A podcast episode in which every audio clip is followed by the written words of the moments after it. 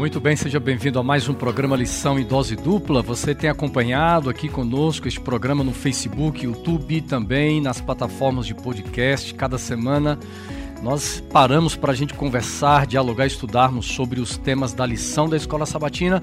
E você sabe muito bem que durante este trimestre, esta temporada, estamos falando sobre descanso em Cristo. Cada semana, um tema relacionado a esse tema geral e tem sido uma benção muito grande. Eu e meus amigos que sempre estão conosco aqui em nosso programa, junto com você em casa, você que assiste pelo carro, é, nas suas atividades no podcast. É sempre bom ter você conosco aqui. Sejam sempre bem-vindos. Um abraço muito especial para você que é aqui da região do ABC Paulista, litoral. É, nós vamos aí andando pelas igrejas, nós vamos nos encontrando. Você vai mandando um abraço para a gente. Muito obrigado.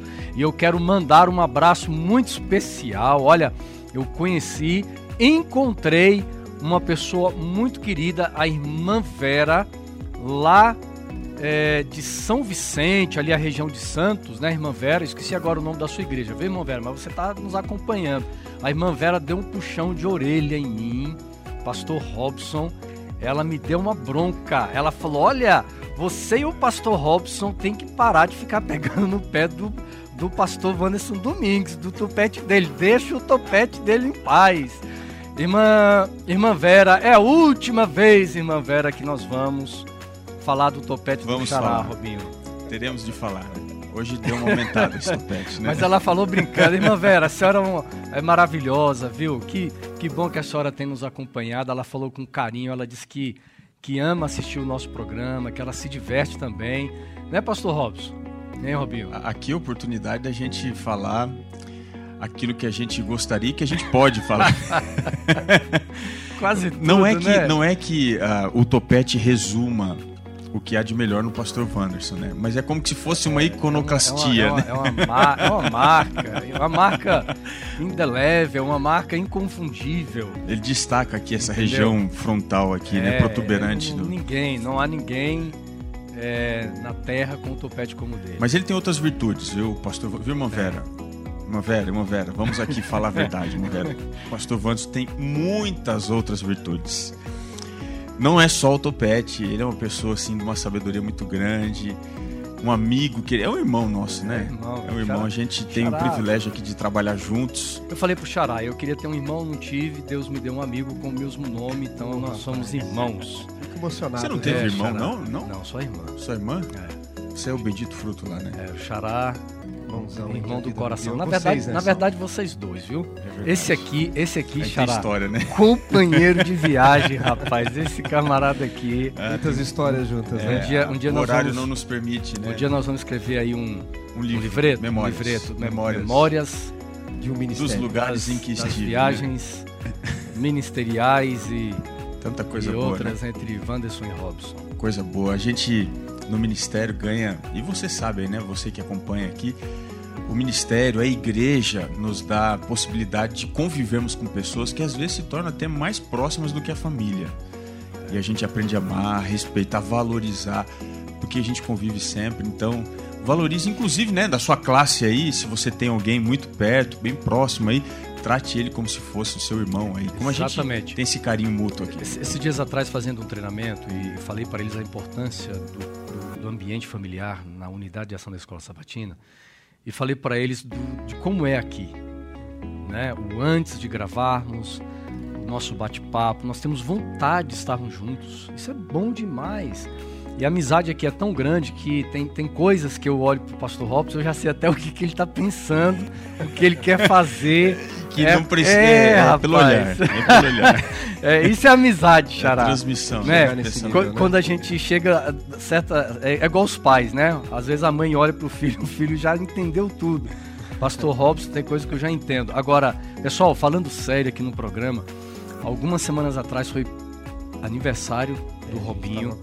Lembra que a gente não, não tinha um presente, hoje tem. Aí, né? Hoje eu Olha, trouxe olha o só, presente. fique com ciúme você que está aí acompanhando. Tá aqui o presente do pastor Robson. Isso é o símbolo só do presente, É, né? Exato. eles mais, querem- então. é, tem Eles, querem, né? me, Aqui, eles ó. querem me tratar bem, porque Tá eu aqui, vou morrer pastor. de desgosto, mas não de diabetes, né?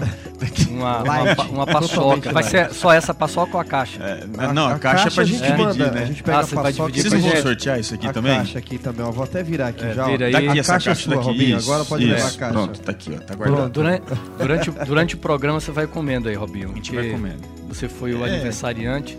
Essa aqui acho que dá pra E- comer uma só, né? É, é sem açúcar. É, porque daí a gente fica muito santo também. A gente tem que ser um pouco. Eu planejo estar na grande multidão. Eu, eu gosto daquela que vem com um pouquinho de açúcar. É, aquela que tem um pouquinho, É, assim, um um pouquinho, um pouquinho, É. dedinho ali. De repente, se a produção trouxer um pouquinho de açúcar, a gente vai comendo também, né, Xará? Essa tá boa, rapaz. Eu provei agora há pouco tempo aqui, viu, gente? Tá, tá gostosa, viu? Aliás, Passa. né? Aliás, você lembra que antigamente tinha uns momentos assim da unidade de ação que o povo às vezes ia comer na casa do outro, marcava sexta-feira, o sábado. Isso era legal, né? E precisa ter. Precisa ter porque é, contexto, contexto bíblico, né, Xará? Você que é um estudioso do contexto bíblico, certa vez Jesus foi acusado pelos fariseus, mestres da lei, de comer com os pecadores. Mas havia um significado muito grande, além do desfrutar do alimento, mas havia um contexto social e espiritual quando se comiam juntos naquele tempo, né? Cear juntos no contexto bíblico, né, meus amigos? É mais do que encher a barriga. Muito mais do que isso. É dizer eu amo você, eu aceito você, eu quero você na minha vida, não é? Uhum. Daí a, a crise tão grande quando alguém negava comer na casa do outro significa eu te odeio e quero a tua Uhum. morte, né? Por isso que um rei, quando dá um banquete e os convidados não querem ir, ele manda matar até, não é? Então, no contexto bíblico é mais do que se alimentar apenas.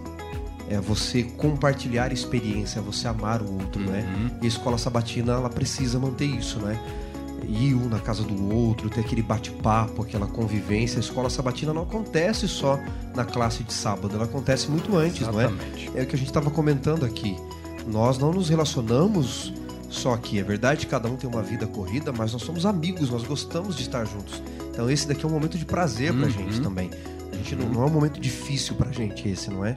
E escola sabatina na sua igreja deveria ser assim também. Eu vi uma cena essa semana que me chamou a atenção. Eu passei, é, voltando de uma igreja, aqui, aqui em São Bernardo do Campo, numa, numa rua, nós paramos, eu, eu e o pastor William, no semáforo, e eu olhei o nome do bar.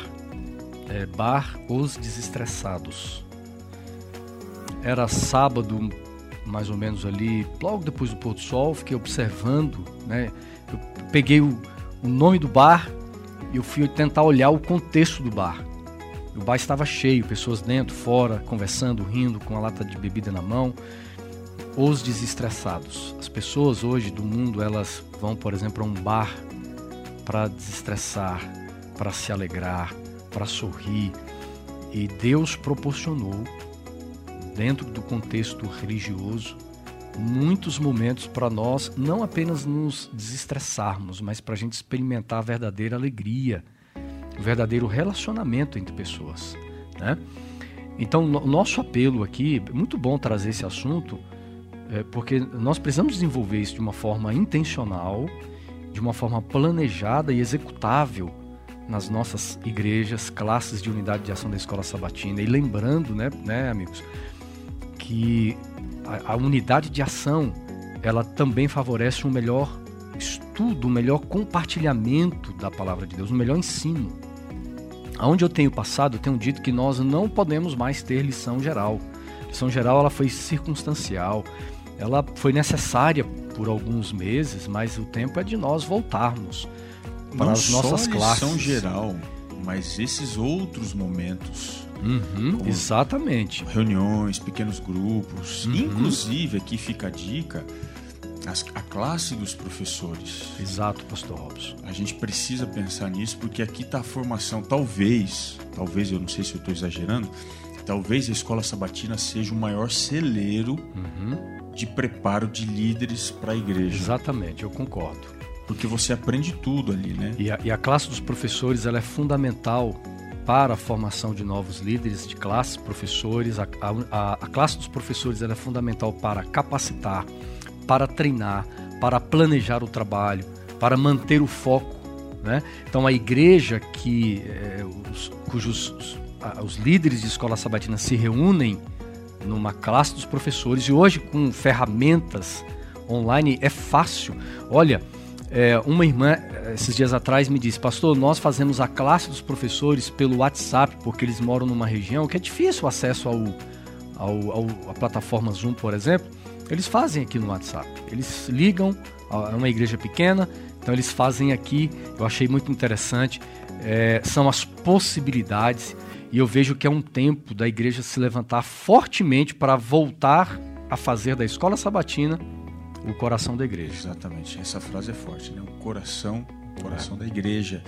E isso passa pelo estudo da Bíblia uhum. e também pela ministração, pedagogia, né? Eu me lembro bem na época de colégio, só para encerrar esse assunto aqui, é, a, a escola sabatina ela me ajudou muito a entender como pregar.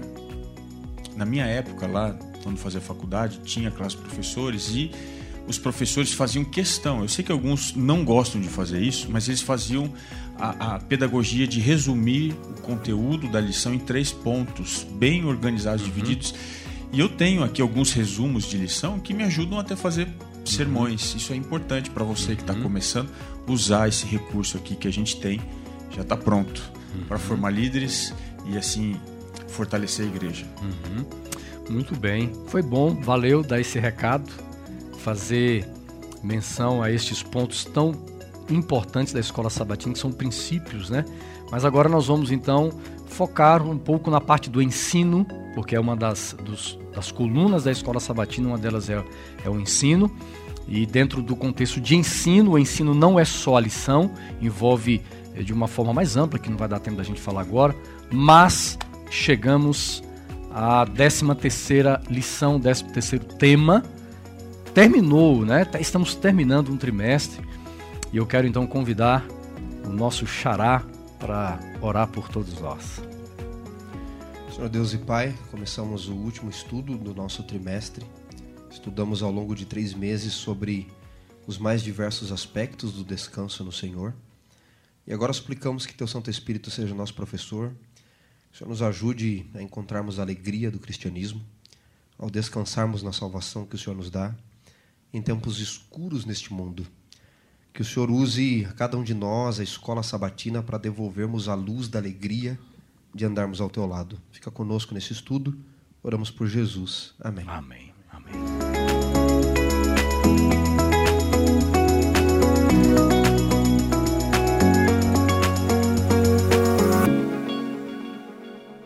Meus amigos, é, o texto final que foi utilizado aqui na lição, 1 Coríntios capítulo 2, versículo 9, eu quero ler esse texto e, e brevemente, em, em segundos, gostaria que vocês trouxessem assim o que nós podemos esperar do tema desta semana aqui em nosso programa, 1 Coríntios capítulo 2, verso 9, o apóstolo Paulo escreveu assim, mas, como está escrito, nem olhos viram, nem ouvidos ouviram, nem jamais penetrou em coração humano o que Deus tem preparado para aqueles que o amam.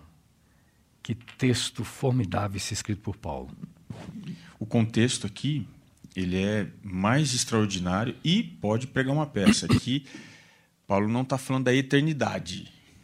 Ele está falando aqui da ação do Espírito. essa é Exatamente. Esse é o pano de fundo, né, pastor? O pano de fundo, a ação do uhum. Espírito. O, o, Espírito Santo, ele, ele consegue nos surpreender com coisas que nós não pensamos, não dimensionamos. E quando a gente entende isso e transporta isso para a realidade espiritual, na realidade espiritual, Deus, ele é especialista em nos surpreender. Ele faz coisas que a mente carnal, materialista, existencialista, ela é muitas vezes taxativa ao afirmar que as coisas de Deus são loucura, são fraqueza, mas é nesse contexto que Deus ele nos surpreende e nos abençoa ricamente. Xará? Queria ler aqui com vocês o capítulo 2, o verso 4. A minha palavra, diz Paulo, e a minha pregação não consistiram em linguagem persuasiva de sabedoria, mas em demonstração do Espírito e de poder pastor Robson falou que aqui o contexto não é a visão do céu. De fato, muita gente aplica esse texto como se fosse o céu. Ah, o céu, aquilo que olhos não uhum. viram, que ouvidos não ouviram. Não poderia se aplicar ao céu porque muitos viram o céu. Inclusive, João descreve. Uhum. Então, olhos viram e ouvidos ouviram, sim. Mas é a obra do Espírito, que ela vai além da compreensão humana, não é? e que o homem não pode compreender se não for guiado por este mesmo Espírito.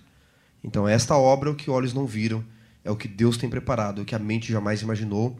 E na sequência do capítulo 2, é, Paulo, então, ele fala no finalzinho, não é?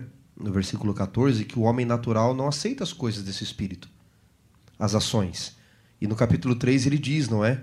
Sobre os espirituais e os carnais. Então ele diz que o homem natural, como ele nasce, não consegue aceitar, Paulo queria que nós fôssemos espirituais para entender as coisas do espírito, mas ele fala também daqueles carnais que, além de conhecerem, negligenciam obstinadamente a voz do espírito. Então, queria começar a lição já dizendo que, para entendermos as coisas eternas, nós que somos naturais, deveríamos ser transformados por esse espírito em seres espirituais. Mas ao conhecermos essas verdades, não nos rebelarmos e tornarmos carnais, que é aqueles que conhecem e negam as questões do espírito, né? E é interessante porque ao, ao Paulo está usando esse texto bíblico, é, nós vamos entender dentro da, do, da temática descanso em Cristo, o próprio Jesus menciona que o Espírito Santo ele é o consolador. Neste, é, neste grande conflito é, de escala global de escala universal que nós estamos vivendo, nós vamos entender é, esse, esse, conflito cósmico. Ele, ele é, é, é, cosmo porque envolveu o céu, anjos né, que, que viviam na presença de Deus, esses anjos se apostatam, Lúcifer e, e milhares de outros anjos. Nós poderíamos dizer que vivemos num contexto de, é, de grande conflito na escala global, mas também pessoal. E neste grande conflito, é, espiritual intenso, nós vamos compreender durante a semana como encontrar esse descanso prometido, prometido em tempos tão difíceis, em tempos de, de batalhas, de narrativas, dentro de vários cenários, mas principalmente dentro do contexto religioso, dentro do contexto espiritual. Eu queria é, levá-los, amigos, a gente já começar aqui a, a estudar um dos capítulos é, tão lindos que nós encontramos na Bíblia, que está em Mateus capítulo 24, o Evangelho de Mateus no capítulo 24. E este capítulo, pastor Robson, é um, um capítulo muito, muito usado por nós, um capítulo muito utilizado quando nós falamos sobre o contexto da volta de Jesus. Mas existe uma maneira de nós interpretarmos o capítulo 24 de Mateus. Alguns textos da Bíblia você entende como ele está escrito. Outros textos da Bíblia você não pode entender, vamos dizer assim, explicar, ler, explicar e aplicar da forma como ele está escrito ali. Existem princípios de interpretação. E Mateus 24 é um texto assim. Né? É, então eu, eu, eu, queria nós gastarmos um, alguns minutinhos aqui para nós entendermos dentro deste, deste contexto de, da busca de um descanso supremo, aonde é, a lição da escola sabatina está apontando para o tempo do fim, para as promessas gloriosas da ressurreição, da volta de Cristo, do novo céu, de uma nova terra, mas Jesus, ele antes de morrer, ele traz um, ele faz um panorama mais ou menos de como seriam as coisas antes da volta de Cristo, né? Mas parece que a linguagem utilizada por Jesus é uma linguagem que se aplica aos dias dele, mas também ao tempo do fim. Como é que a gente vai entender Mateus capítulo Bom, 24? É, existe uma disputa dentro da escola de pensamento adventista. Eu nem vou colocar aqui fora, porque aí a gente entraria uhum. num universo muito mais amplo. Uhum. Qual seria a natureza do texto profético desse sermão? Alguns colocam como sendo um sermão de profecia geral ou clássica. Qual uhum. é a característica da profecia clássica? Você mistura os dias do profeta com os dias escatológicos. Certo. E também não há uma linha histórica que seja a estrutura invisível, quase que, uhum. da passagem do tempo entre o dia do profeta e os dias finais. Alguns acham, dentro dos teóricos aqui da igreja que esse talvez fosse um texto clássico, onde Jesus ele não está definindo a história assim tão uhum. é, precisamente. Eu, eu chego a pensar olhando alguns materiais da igreja, inclusive é, alguns importantes teólogos da igreja que escreveram aquele, aquele, aquela série de comentários no momento mais importante da defesa da escatologia adventista lá no final da década de 70, início de 80, a série Darcon, né, que era o Comitê de Estudos de Daniel e Apocalipse, alguns daquela série inclusive defendem que aqui nós estamos diante de uma literatura apocalíptica. Quais são as características de uma literatura apocalíptica? Há aqui uma revisão da história em cima de um capítulo escatológico anterior. E Jesus faz uhum. isso. No capítulo 25, verso 15, ele diz assim: Olha, quando, pois, vides o abominável da desolação de que falou o profeta Daniel no lugar santíssimo. Ele está fazendo uma clara uh, uh, citação, talvez não seja uma citação, mas uma alusão à profecia de Daniel, capítulo 9. Portanto, Jesus está fazendo uma recapitulação escatológica. Isso nos leva a crer que esse texto aqui ele pode assumir, ele pode assumir uma característica de eh, profecia apocalíptica, uhum. onde você há uma há aqui uma revisão da história e há um avanço. Existem uhum. marcadores dentro da história. Uhum. Um marcador que a gente encontra aqui é a expressão fim. Uhum. Você vai no capítulo 24 e você vê no verso 6, no final. Mas ainda, perdão, mas ainda não é o fim você vai para o verso 8. Isso é o princípio das dores. Aí você, você vai percebendo a crescente até que chega no verso 13. Aquele que perseverar até, até o, o fim. fim. E no verso 14 diz: então virá o fim. Ou seja, Jesus. Verso 14 também, né, é, pastor? Jesus ele está construindo uma ideia do fim, uhum. usando como pano de fundo as profecias anteriores, apocalípticas. Uhum. Isso talvez nos dê aqui uma segurança em pensar que esse é um texto apocalíptico. Só que tem um detalhe aqui bastante interessante. É, existe um pano de fundo aqui é, na introdução do sermão que pode nos ajudar a entender a complexidade da natureza do fim. Jesus ele está numa disputa aqui com os líderes religiosos e no final do capítulo 23 ele diz assim, olha, a casa de vocês vai ficar deserta. Ele faz essa, essa predição fazendo uma referência direta ao santuário. Uhum. Os discípulos quando saem aqui no começo do verso, verso 1 do capítulo 24, saindo do templo, eles começam a mostrar para Jesus as construções. E aí, qual que é o detalhe interessante? Eles falam, Senhor, o Senhor disse que o templo vai ser destruído, mas olha isso aqui como é imponente, como é bonito e tudo mais. E aí, no verso 3, Jesus vai para o Monte das Oliveiras. Se a gente for analisar essa profecia com o pano, fundo, o pano de fundo do livro de Ezequiel, você percebe que a glória de Deus ela sai da sua casa quando Jesus ele sai dali, ele vai na direção do Monte das Oliveiras e dali ele vai e abandona.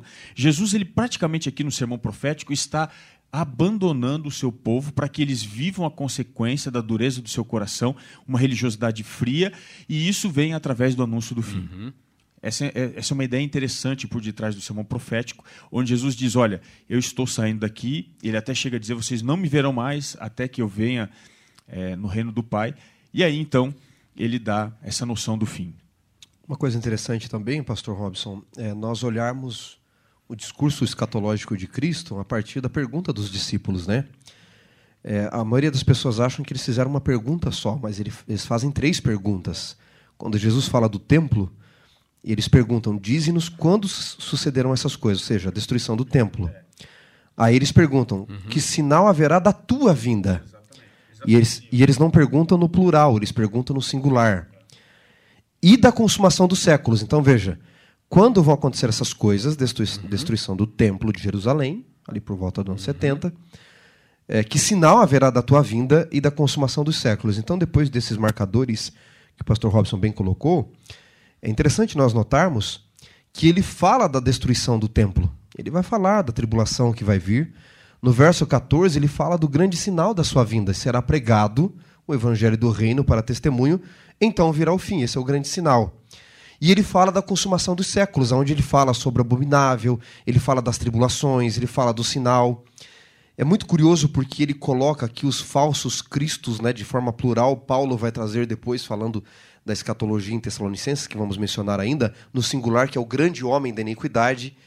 Então, Jesus parece que ele separa aqui, se nós fôssemos talvez sistematizar melhor, ele separa aquilo que nós chamaríamos, não é?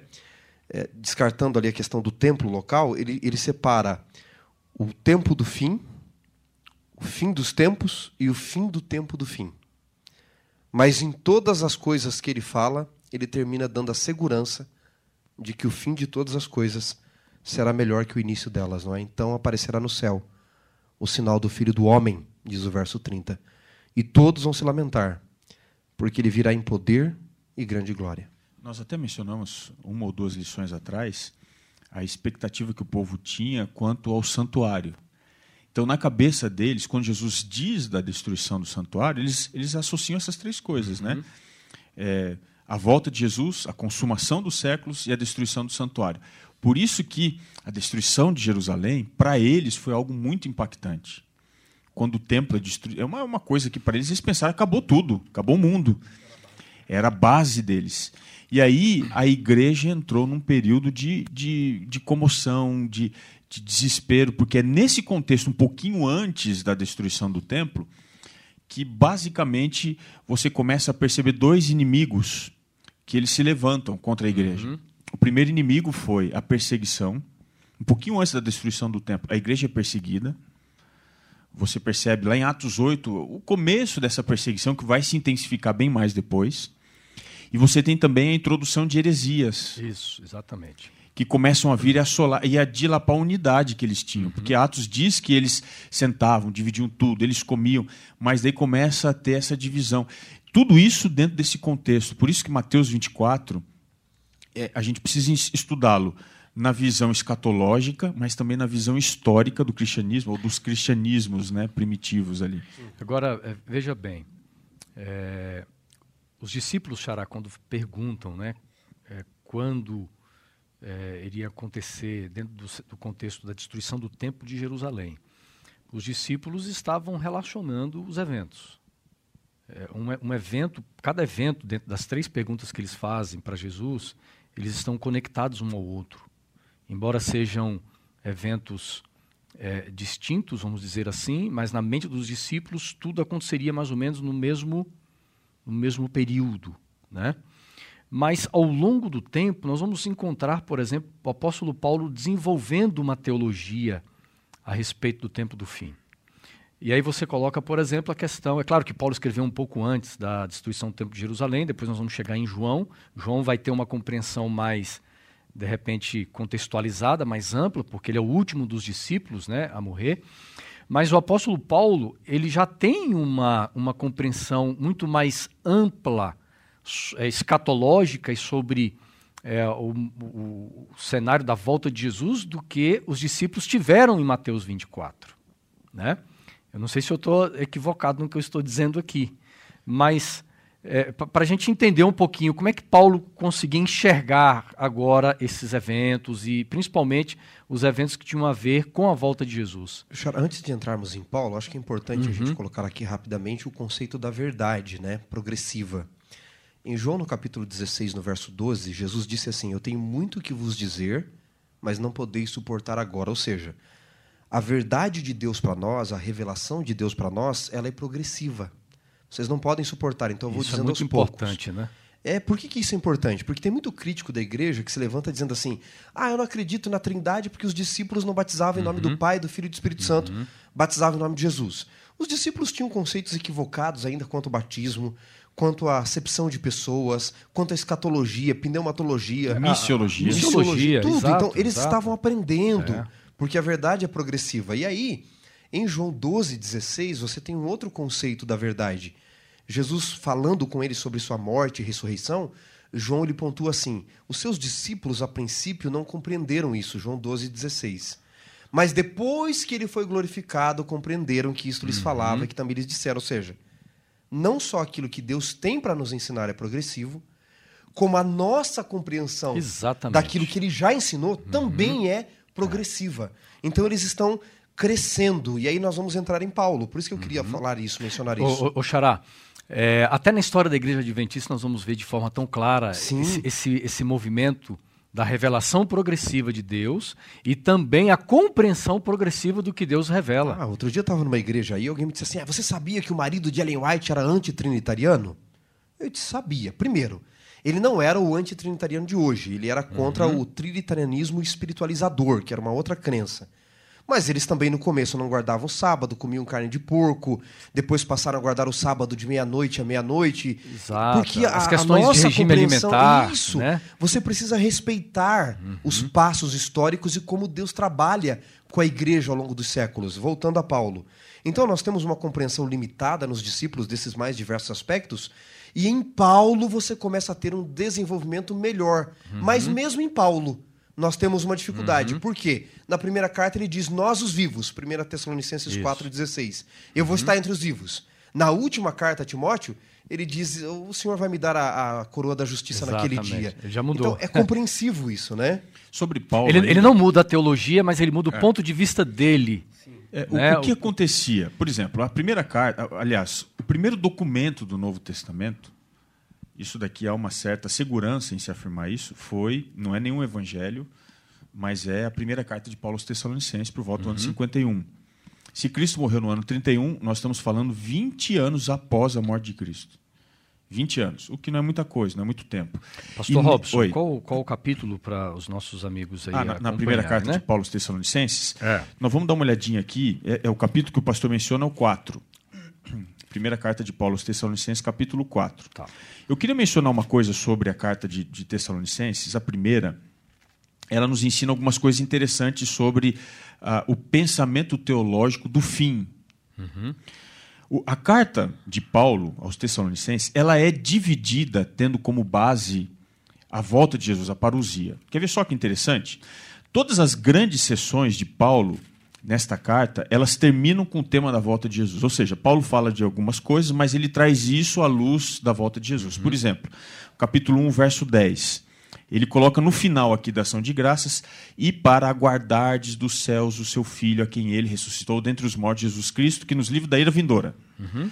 Aí ele entra na segunda parte, no capítulo 2, e no verso 19 e 20, quando ele vai terminar, ele diz: Pois quem é a nossa esperança ou alegria ou coroa em quem exultamos? na presença de nosso Senhor Jesus em sua vinda, não sois vós? Sim, vós sois realmente nossa glória e nossa alegria. Uma outra sessão, capítulo 3, verso 13 a fim de que seja o vosso coração confirmado em santidade, isento de culpa, na presença de nosso Deus e Pai, na vinda de nosso Senhor Jesus, uhum. com todos os seus santos. Capítulo 4, verso 17 e 18. Depois nós, os vivos, os que ficarmos, seremos arrebatados juntamente com eles entre nuvens para o encontro do Senhor nos ares, e assim estaremos para sempre com o Senhor. E finalmente, capítulo 5, 23, o mesmo Deus da paz vos santifique em tudo, e o vosso espírito, alma e corpo sejam conservados íntegros e irrepreensíveis na vinda de nosso Senhor Jesus Cristo. Ou seja, tudo que Paulo vai tratar nessa carta, ele trata sobre a ótica do quê? Da, da vinda, da volta de Cristo. E para ele, conforme o pastor acabou de colocar aqui, o Xará, o pastor Wanderson Domingues, a, a, a compreensão da escatologia, da parousia, seria nos dias dele. Ele coloca aqui, olha, no, no, capítulo 14, né? Depois nós os vivos. Essa é a compreensão dele. Uhum. Mas não é só a compreensão do ano 51. Um pouquinho adiante, se você vai para a primeira carta de Paulo aos Coríntios, você percebe que essa presença estava lá ainda, dessa ideia da volta iminente de Jesus. Você percebe aqui, por exemplo, no capítulo 15, diz assim o verso 50 e 51. Isto afirma, irmãos, que a carne e o sangue não podem herdar o reino de Deus, nem a corrupção herdar a incorrupção. Eis que vos digo um mistério. Nem todos dormiremos, mas transformados seremos todos. Ele diz assim: nem todos dormiremos. O que, que ele está falando aqui? Nós não vamos morrer todo mundo aqui. Então, na concepção dele, ele estava colocando aqui a volta de Jesus como sendo algo provável de acontecer ainda nos seus dias, ou quem sabe no fim do seu ministério. Então, essa era a expectativa. Agora, vamos analisar isso mediante. Paulo deve ter morrido provavelmente no ano 68, né? 69, um pouquinho antes da destruição da cidade de Jerusalém. Então, você imagina, Paulo, que foi o grande gênio do Novo Testamento. Ele escreveu muita coisa. Viu, viu, viu pastor Robson? Ah. Só um, me, me veio à mente rapidamente aqui. Será que Paulo estaria é, com uma esperança, uma expectativa enorme? Ou poderíamos colocar como um grande equívoco aguardar a volta de Jesus naqueles dias? Você percebe que, que todos os profetas eles têm alguma luz, não toda luz. Uhum. ele não tinha toda a luz de quando isso ia acontecer. Então, ele, eu acho que Deus faz isso pedagogicamente para que a gente ainda mantenha uhum. dentro do coração gosto. Assim como, se você for pegar nós, adventistas, Ellen White, que foi a voz profética para nós, ela chega em muitos momentos a também colocar essa expectativa como da volta de Jesus uhum. nos seus dias. Ela viu muita coisa, mas não viu tudo. Eu acho que todas as gerações têm isso, né? Exatamente. Porque nós temos essa esperança de ver Exato. a volta Todo de mundo Cristo tem. em nossa geração. Por isso que é, ah, desculpa, depois eu continuo aqui, Chara, pode? Não, eu só ia mencionar que todas as gerações fiéis viveram com a esperança é. que Jesus fosse voltar em seus dias e não estava errado. A uhum. de Paulo, a de 1844, porque viver um cristianismo como se você soubesse, entendesse na sua certeza, olha, eu vou viver aqui, mas eu sei que Jesus não vai voltar em meus dias. É como preparar uma festa de casamento uhum. sabendo que a noiva não vai aparecer. Então não prepare, não viva o cristianismo. Uhum. Então nós temos que viver sim acreditando que ele vai voltar em nossos dias, não é? Essa é a esperança que nos move. E como dizia um velho amigo pastor, não é, que já aposentou, ele dizia, olha, eu espero há mais de 50 anos, mas se ele não vem, eu vou. De alguma forma, o encontro vai acontecer, né? Uhum. E, e, dentro desse conceito da, da iminência, da expectativa grande, a gente observa uma coisa. A igreja foi sendo impactada. Porque imagina, Paulo morre um pouquinho antes da destruição de Jerusalém. Pedro também morre ali, um pouquinho antes. Alguns apóstolos morrem ali. A igreja é chacoalhada. Aí vem a destruição, ou seja, o santuário deitado abaixo. A cidade de Jerusalém, que durante algum tempo se tornou o epicentro do cristianismo, e já há algum tempo não era mais, mas detinha ali algumas pessoas influentes do cristianismo que ainda permaneciam, com a destruição de Jerusalém, parece haver nenhum futuro, ou nenhum futuro muito longo para a igreja. O único, talvez mais significativo, é o profeta João. Que não havia morrido. Que não havia, havia morrido, estava né? ali. Né? E foi ele que ajudou a igreja, nesse contexto, a enfrentar esse momento de dificuldade, de ansiedade. E, a meu ver, se me permitem, não está aqui no guia, mas eu, eu só queria é, ler uma passagem do, do Evangelho de João aqui, só para corroborar um pouquinho o que eu quero dizer aqui, quase no finalzinho, na conversa que Jesus tem com Pedro, ele diz assim, né? É, fala, você vai morrer, Pedro. Aí Pedro, não satisfeito com a afirmação que Cristo faz, ele começa a olhar para o lado. Tá, eu vou morrer. Mas daí ele vê João. Diz assim, senhor, eu, tudo bem, eu vou morrer. Mas e esse camarada aqui? Aí Jesus diz para ele aqui, né? Verso 22. Se eu quero que ele permaneça até que eu venha, que te importa? Quanto a ti, segue-me. Verso 23. Então se tornou corrente entre os irmãos o dito de que aquele discípulo não morreria. Então, qual que era o termômetro da volta de Jesus? Era o apóstolo João. Uhum. Eles olhavam para o João e ele começou a ficar com o cabelinho branco. Pô, falei, é, Jesus está voltando. Ele está para chegar. E foi ficando arcadinho assim, né?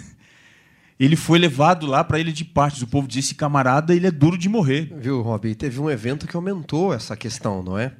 Porque no ano 80, Domiciliano colocou João num caldeirão fervendo de óleo. Uhum, exatamente. É segunda exatamente. tradição. E ele não morreu, então isso aumentou é. aí mais. O povo dizia, não, Jesus né? está fazendo isso para que a gente se prepare, a gente tem que ir.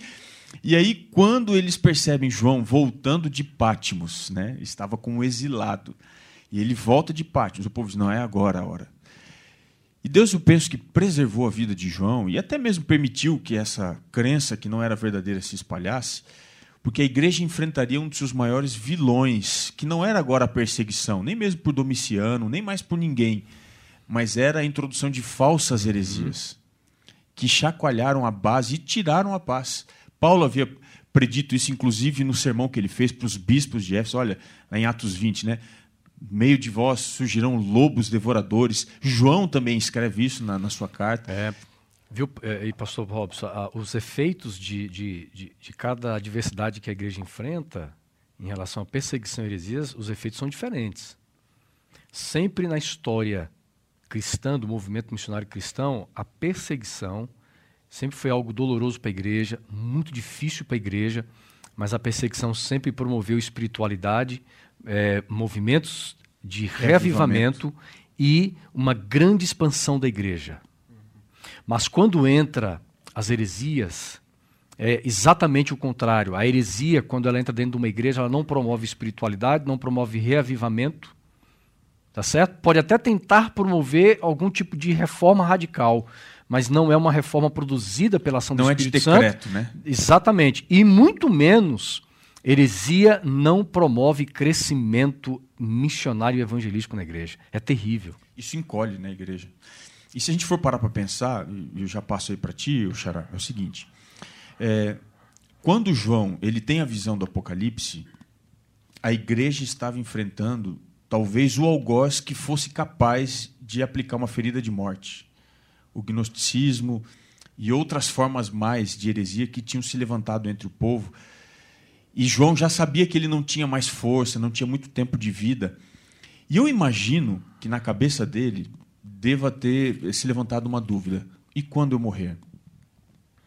Como é que vai ficar essa igreja? Eu acho que a, a, a, havia muitas dúvidas, né, Pastor Robson? Era a última porque, testemunha ocular. Porque, veja bem, eu, eu, eu, penso a respeito de Apocalipse capítulo 1, quando João é enviado à, à, ilha de Pátimo, João ele tinha um perfil pastoral. Ele era um pastor de ovelhas. Você percebe pastor isso na de Éfeso, né? É, você percebe no que ele escreve. João era aquele indivíduo preocupado com a igreja, preocupado com as ovelhas. O que vai ser da igreja agora? Eu já estou velho, quem vai cuidar dessa igreja? E, e Apocalipse 1, eu, eu sinto o seguinte, que quando as portas se fecham para João, e João exilado na ilha de Patmos, Ellen White diz no livro, no livro Atos dos Apóstolos que João sentiu a presença de Deus, a presença de Jesus naquele lugar. E embora as portas na, na terra estivessem fechadas para João, tem uma porta no céu que se abre para ele, onde Deus revela coisas extraordinárias para aquele homem. É como se Deus estivesse dizendo, João, é, foi um presente de Deus para João a visão. É, é, Deus consolando eu, ele. Eu acho uma coisa interessante, é o seguinte, existem 11 registros de aparições de Jesus depois da sua ressurreição para discípulos. Uhum. Paulo, lá em Coríntios 15, diz que ele apareceu primeiro para Cefas, depois para os 12, e apareceu inclusive para 500 que estavam ali na região da Galiléia, depois apareceu para mim. Paulo ele menciona isso, querendo dizer o seguinte: tinha muita gente que torna o relato Uhum. verídico, Uhum. mas todas essas pessoas tinham morrido. É. Só sobrou João. Na cabeça dele falou: Senhor, eu ainda falo com autoridade, porque eu vi. E depois de mim? Aí, eu acho que o Apocalipse 1 é, é, é Deus fazendo um conforto não só para ele, trazendo conforto não só para ele, mas para a igreja. E aí ele vê não o Cristo sofredor, ele vê o Cristo glorificado. E não simplesmente o Cristo glorificado, ele vê esse Cristo andando no meio das igrejas, querendo dizer, João, não é Fica você, meu tranquilo. Eu quem cuido. Sou eu quem cuido. Até porque João, ele vai ele vai dizer aqui no versículo 9, Xará. Eu gosto muito desse verso. Eu, João, irmão e companheiro de vocês na tribulação, no reino e na perseverança em Jesus. Todas as vezes que João menciona a perseguição que ele enfrenta, que a igreja enfrenta, tem dois ou três elementos que estão juntos ali em Apocalipse, que é a questão da palavra, né? ele vai dizer por causa da palavra e do testemunho. Então a palavra e o testemunho andam juntos. E lá no final, já do meio do final para o livro, ele vai dizer que esse testemunho é o Espírito Santo da profecia. Então notem, ele diz: Eu estou me achando perseguido, estou sem descanso nesse mundo, estou sendo perseguido nesse mundo por causa da palavra e do testemunho de Jesus. Ele vai dizer: O testemunho de Jesus é o Espírito Santo. E acho que tentando relacionar um pouquinho de tudo que vocês falaram, embora no Apocalipse tenha a preocupação de João, João foi o último livro a ser escrito, né? o Evangelho de João. É onde ele sabe que ele vai morrer mesmo, né? E no capítulo 14 em diante, é, colocando na, nas palavras de Cristo, João fala dessa preocupação, porque ele diz né, no, no início do capítulo 14: Eu vou preparar um lugar e eu voltarei. Aí ele diz no capítulo 14, verso 18: Eu não deixarei vocês órfãos. Eu voltarei para vós outros. Então está essa preocupação. Mas esse voltar iminente ali, primeiro é do Espírito.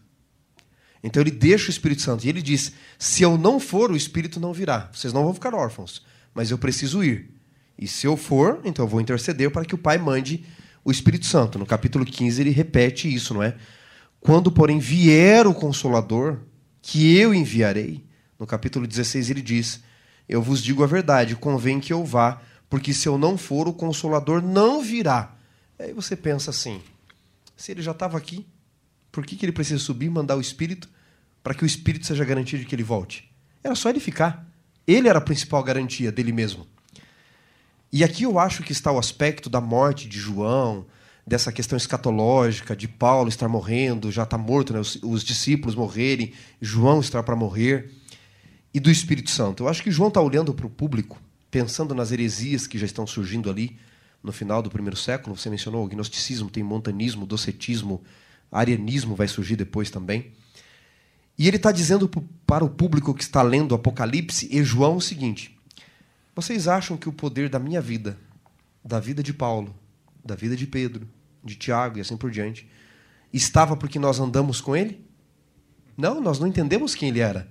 Nós não entendemos parosia, escatologia, missiologia, como já foi aqui mencionado. O poder da nossa vida e do nosso ministério não está porque nós andamos com o primeiro que foi. Está porque nós aprendemos a andar com o segundo que está aqui. Ou seja, João está dizendo: eu vou morrer. Mas o poder que eu tenho para guiar a igreja, o poder que eu tenho para me manter na esperança de aguardá-lo, não está porque eu andei com ele. Está porque eu andei com o outro, o Halos Paráclitos. E esse consolador, que vocês não andaram, aliás, que vocês não conheceram, é o mesmo que está aqui. O primeiro vocês não andaram, vocês não viram, vocês não tocaram. Mas não fez muita diferença para nós porque nós não entendemos ele. Por isso, porque não entendemos. Mas o segundo nos deu poder. E este segundo, ele está com você também. Ele está com a igreja hoje, agora aqui. E o mesmo poder que João teve no ministério dele, o Robson pode ter, o Assunção pode ter, o Domingos pode ter, e você que me ouve e nos assiste. Você pode ter. Porque foi ele quem concedeu o poder uhum. a Jesus. E aí eu, eu termino essa minha fala aqui dizendo apenas isso. A garantia de Jesus ir era para o Espírito poder chegar. E deixar o Espírito aqui é a garantia de que ele vai voltar também. Enquanto o Espírito estiver na igreja, estiver em nós, estiver no planeta, é a garantia de que ele virá. Amém, ele, ele é amém. chamado por Paulo de o penhor, né? É a garantia, né? O selo. Olha, amigo, você que está nos acompanhando aí, compartilha a nossa live, tá bom? No Facebook, vai fazendo os comentários, marque amigos para que muita gente, né, Xará, possa também assistir. Já compartilhou? Vai lá, alguns segundinhos aí, tem uma setinha bem embaixo no Facebook, clica nela, compartilha, né, Pastor Robson? Compartilhar é importante a nossa live. Isso faz diferença. Nosso programa. Ah, mas eu assisto pelo YouTube, então copia o link, manda aí para o máximo de pessoas que você tiver contato no, no, no, WhatsApp, né? Essas ferramentas que você utiliza aí, tá bom? Pastor Robson, é, vamos tentar relacionar aqui Apocalipse capítulo 1, até um pouquinho com o nosso contexto, né? Passamos meses dentro de um cenário de pandemia, igrejas fechadas. Eu percebi muitos irmãos preocupados, muita gente perguntando o que vai ser da igreja. E agora, nesse nessa transição que estamos passando agora, as coisas voltando ao normal, e quando eu digo normal, é, é, também é um perigo voltar ao normal, porque Deus não quer uma igreja normal, não há, não há uma normalidade dentro de um movimento extraordinário que Deus quer fazer. Porque quando a gente fala do normal, eu estou falando daquilo que, que nós somos saudosistas, falamos agora há pouco. Ah, nós somos companheiros de almoço, nós somos companheiros de pequeno grupo, companheiros de projetos missionários. Aí, de repente, é, é, João chega e diz assim: irmãos, nós, nós somos companheiros de quê? É de tribulação, nós somos companheiros de perseguições, nós somos companheiros de tempos difíceis. E nesse tempo que estamos vivendo, eu acho que o, o, o verso que você leu, Robinho, ele é fundamental. Quando João viu que aquele ser andava no meio dos candelabros de ouro. Foi um, e, foi um recado, né? E lá, no, e lá, no, final, né? No final do capítulo 1, nós vamos ter ali é, o, o, que significa os candelabros, né? No versículo, no versículo 20, né, pastor Robson? Tem, tem uma, uma estrutura de revelação progressiva também, que está presente em todo o livro do Apocalipse, que há uma diferença entre aquilo que é visto e aquilo que é ouvido. Uhum. A gente percebe isso é, no verso 10. Primeira coisa que, que é descrito aqui, capítulo 1, verso 10, ouvi por detrás de mim. Primeiro, na profecia, no Apocalipse, o apóstolo ouve, depois ele vê. Ele ouve primeiro uma grande voz, como de trombeta, a imagem de trombeta remete a juízo. Então ele ouve uma coisa por detrás e às vezes parece não ser claro, mas quando ele volta-se para ver, o verso 12 diz que ele vê sete candeeiros de ouro e no meio deles um uhum. semelhante a filho do homem. Ou seja, o juízo que talvez ele estivesse ouvindo com essa voz de trombeta era a presença de Cristo na igreja. E você percebe que no começo do Apocalipse, a, a grande ênfase do, do, do, Apocalipse é Cristo ele não está lá no céu propriamente dito. Ele está aqui, porque o negócio dele é a terra também. É aqui, as igrejas, como está avançando o reino. Então, João, descanse nessa promessa, porque ele está à frente. O negócio é dele, o negócio é de Deus. A igreja não é minha, a igreja não é nossa. A igreja é de Deus, é de Cristo. Por mais que pareça que, que vai fracassar, que vai. A, a gente pensa, né? Ah, a, a igreja pensa. ficou um ano e meio fechada, o que, que, vai, que vai ser? ser? A igreja não é nossa, ela é de Cristo. E, e tem um fenômeno interessante que toda vez que a igreja passa por provação, ela sai fortalecida, sai purificada, Amém. sai mais viva, mais conectada com Deus, com Cristo. A gente tem que lembrar disso nesse contexto que nós estamos vivendo de pós-pandemia. Alguns ainda estão vivendo esse contexto complicado, delicado, de a igreja não sair, não avançar. Meu querido é, amigo, verdade. meu querido amigo, descanse, porque essa igreja não é nossa, não é minha, ela é de Cristo. Ele Isso é tá muito frente. lindo. Aí, o, o, o capítulo primeiro, Xará, além de encontrarmos um descanso para a igreja, a igreja descansar no Senhor, essa garantia de que Deus é quem cuida da sua igreja, nós também vamos encontrar um pouco mais adiante, Xará, é uma revelação de que Deus também cuida de seus filhos de uma forma pessoal, porque no versículo 17 diz assim, eu vou ler aqui, tá, Xará? É, Apocalipse capítulo 1, verso 17 diz assim: Ao vê-lo, agora João está vendo, esse, ele, ele, descreve essa figura que ele está vendo nos versos anteriores, mas o verso 17: Ao vê-lo, caía a seus pés como morto. Porém, ele pôs sobre mim a mão direita, dizendo: Não tenha medo, eu sou o primeiro e o último, aquele que vive, estive morto, mas eis que estou vivo para todo sempre e tenho as chaves da morte e do inferno.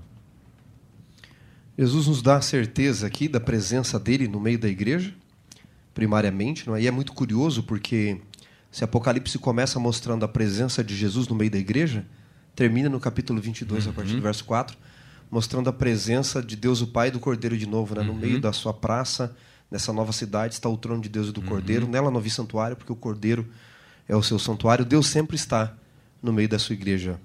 Engana-se quem pensa que Deus abandona os seus filhos, né?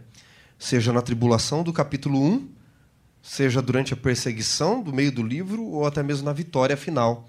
Deus sempre está no meio da igreja. E aqui ele nos dá a certeza. Ele é aquele que começa todas as coisas e termina, não é? Alguns podem perguntar como assim eu sou o alfa e o ômega? Só lembrar os amigos que no alfabeto grego o alfa é a primeira letra e o ômega é a última letra. Ele é aquele que abre a história e ele é aquele que encerra a história. E no início da história ele está no meio da sua igreja. Uhum. Lá no final, ele é de novo o templo, no meio da sua igreja, no meio do seu povo.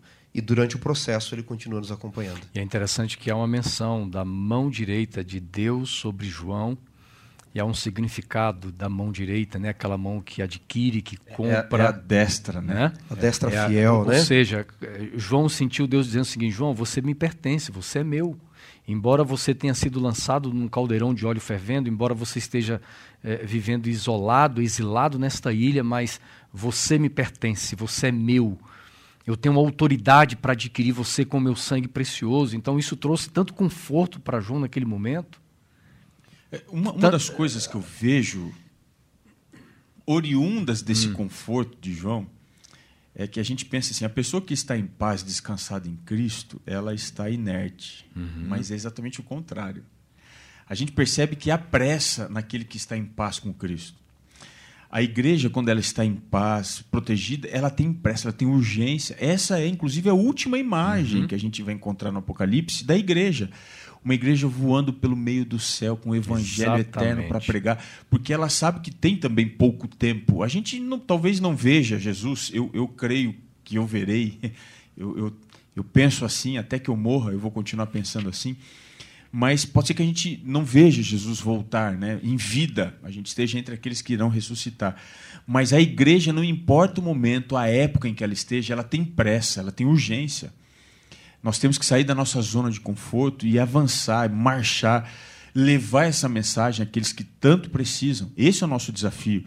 E talvez é por isso que nós estamos falando sobre isso. O descanso em Cristo não é para você ficar em casa, no sofá, no sábado, com a barriga cheia, come o almoço e a sobremesa até sair pelo nariz e descansa no sábado, o único dia que você tem de folga. Não. Uhum. O descanso em Cristo é você saber que há perdão para os seus pecados e há pessoas aflitas precisando dessa mensagem também. É verdade, né, Xará? Eu acho que o final da nossa lição aqui, para nós concluirmos Apocalipse 14, como o pastor Robson já trouxe, nós temos aí a, a, primeira mensagem angélica, né?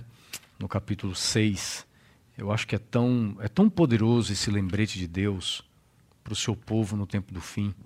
A forma como nós já colocamos aqui, em, em relação ao sábado, a forma como nós é, o povo remanescente vive o sábado, mas a lição está nos levando a, a entendermos o seguinte: como vive o povo descansado no tempo do fim. Como vive o povo que experimenta o descanso em Jesus no tempo do fim. E Apocalipse é um convite para esse modo de viver. A esperança né, que Apocalipse nos dá, não é? A lição vai entrar em outros termos da morte e do descanso. Notem que quando Jesus fala que é o Alfa e o Ômega, ele diz que tem as chaves da morte e do uhum. inferno. De repente alguém está nos ouvindo aí, algum parente aí, né? Está lutando contra um Covid ou perdeu alguém tão querido, ou está lutando com uma doença terminal, você pode descansar em Cristo em que sentido? Ele é vitorioso sobre a morte. Rubem Alves dizia que todos os homens morrem, mas nem todos vivem. Porque vida de verdade é viver com propósito, é viver com esperança. E essa iminência que vocês mencionaram aqui, ela está demonstrada desde o capítulo 24 de Mateus que nós estamos estudando. Lembrando que no capítulo 25 tem a parábola das dez virgens, porque Jesus ele explica o que vai acontecer, daí ele exemplifica, não é? Com as uhum. parábolas da figueira e das dez virgens. Na parábola das dez virgens, nessa parábola das dez virgens, todas tinham azeite, todos tinham a Bíblia, todos criam na Bíblia, todos tinham o Espírito Santo, todos esperavam o noivo, todas dormiram, todas estavam com vestes nupciais. Só que apenas cinco prudentes, elas estavam preparadas para o elemento surpresa. E se ele não voltar quando eu espero? E se ele voltar antes do que eu espero, não importa. Quem descansa em Cristo, quem vive esse evangelho eterno, ele tem pressa e ele está preparado a todo momento. Eu gostaria de concluir lendo um pensamento que foi escrito por Ellen White no livro Conselhos sobre Mordomia. Você vai encontrar no guia na página de sexta-feira, na parte de sexta-feira diz assim: é uma promessa linda, viu, gente? Dentre pouco tempo Jesus virá para salvar seus filhos e dar-lhes o toque final da imortalidade. A imortalidade que tanto se fala, que tanto se busca, que tanto se imagina possibilidades, deixa claro que vai ser na ocasião da volta de Jesus. As sepulturas se abrirão, os mortos sairão vitoriosos, clamando: Onde está, ó morte, a tua vitória? Onde está, ó morte, o teu aguilhão? nossos queridos que dormem em Jesus sairão revestidos da imortalidade. Que grande dia vai ser este? Aonde nós vamos reencontrar pessoas que perdemos, pessoas queridas.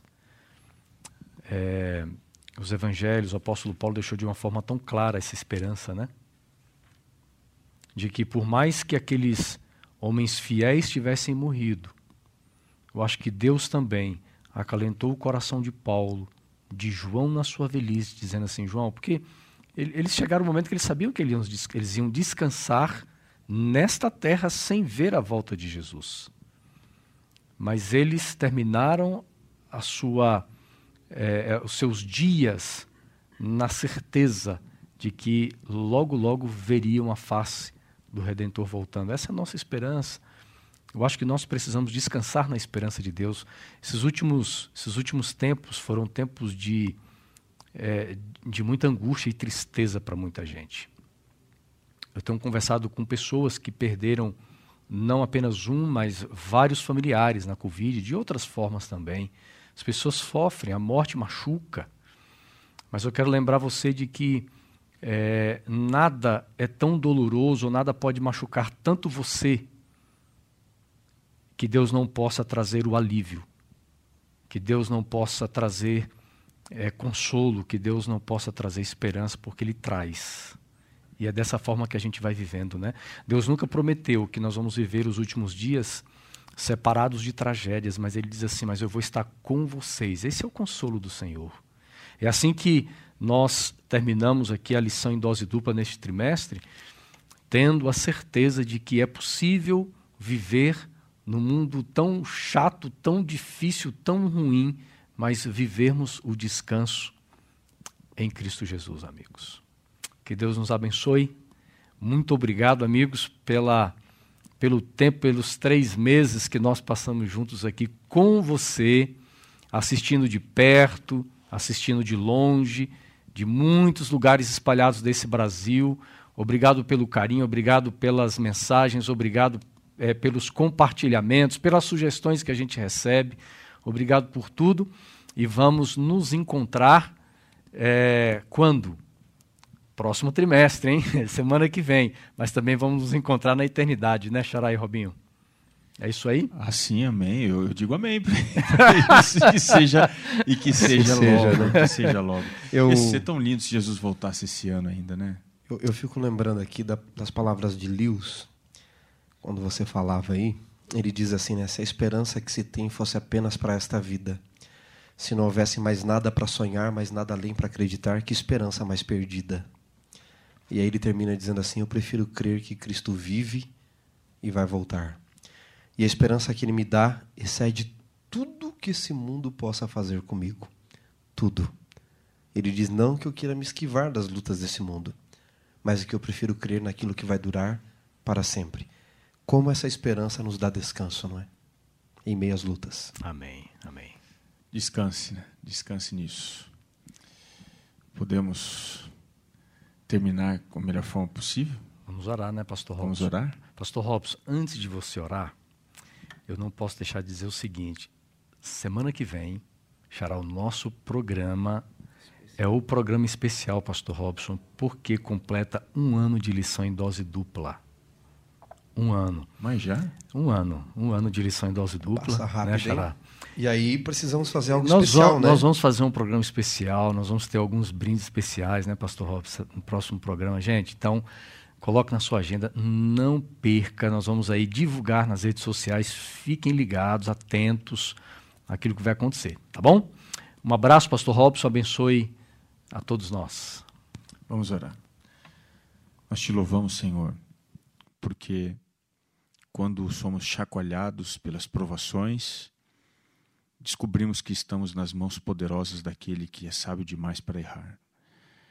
Nada acontece por acaso ou vai além da sua misericórdia e graça.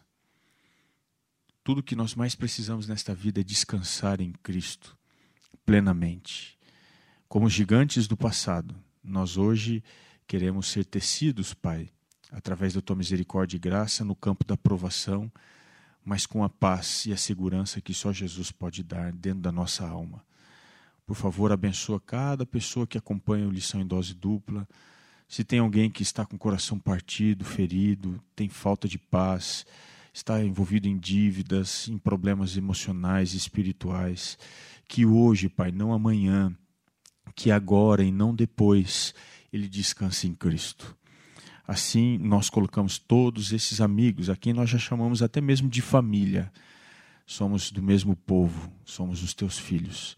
Nós os colocamos em tuas mãos, intercedendo para que a tua graça seja superabundante na vida de todos os teus filhos, nos deixando assim com o coração cheio de alegria e expectativa para o encontro com Jesus. Assim oramos no nome do nosso Senhor e Salvador. Amém.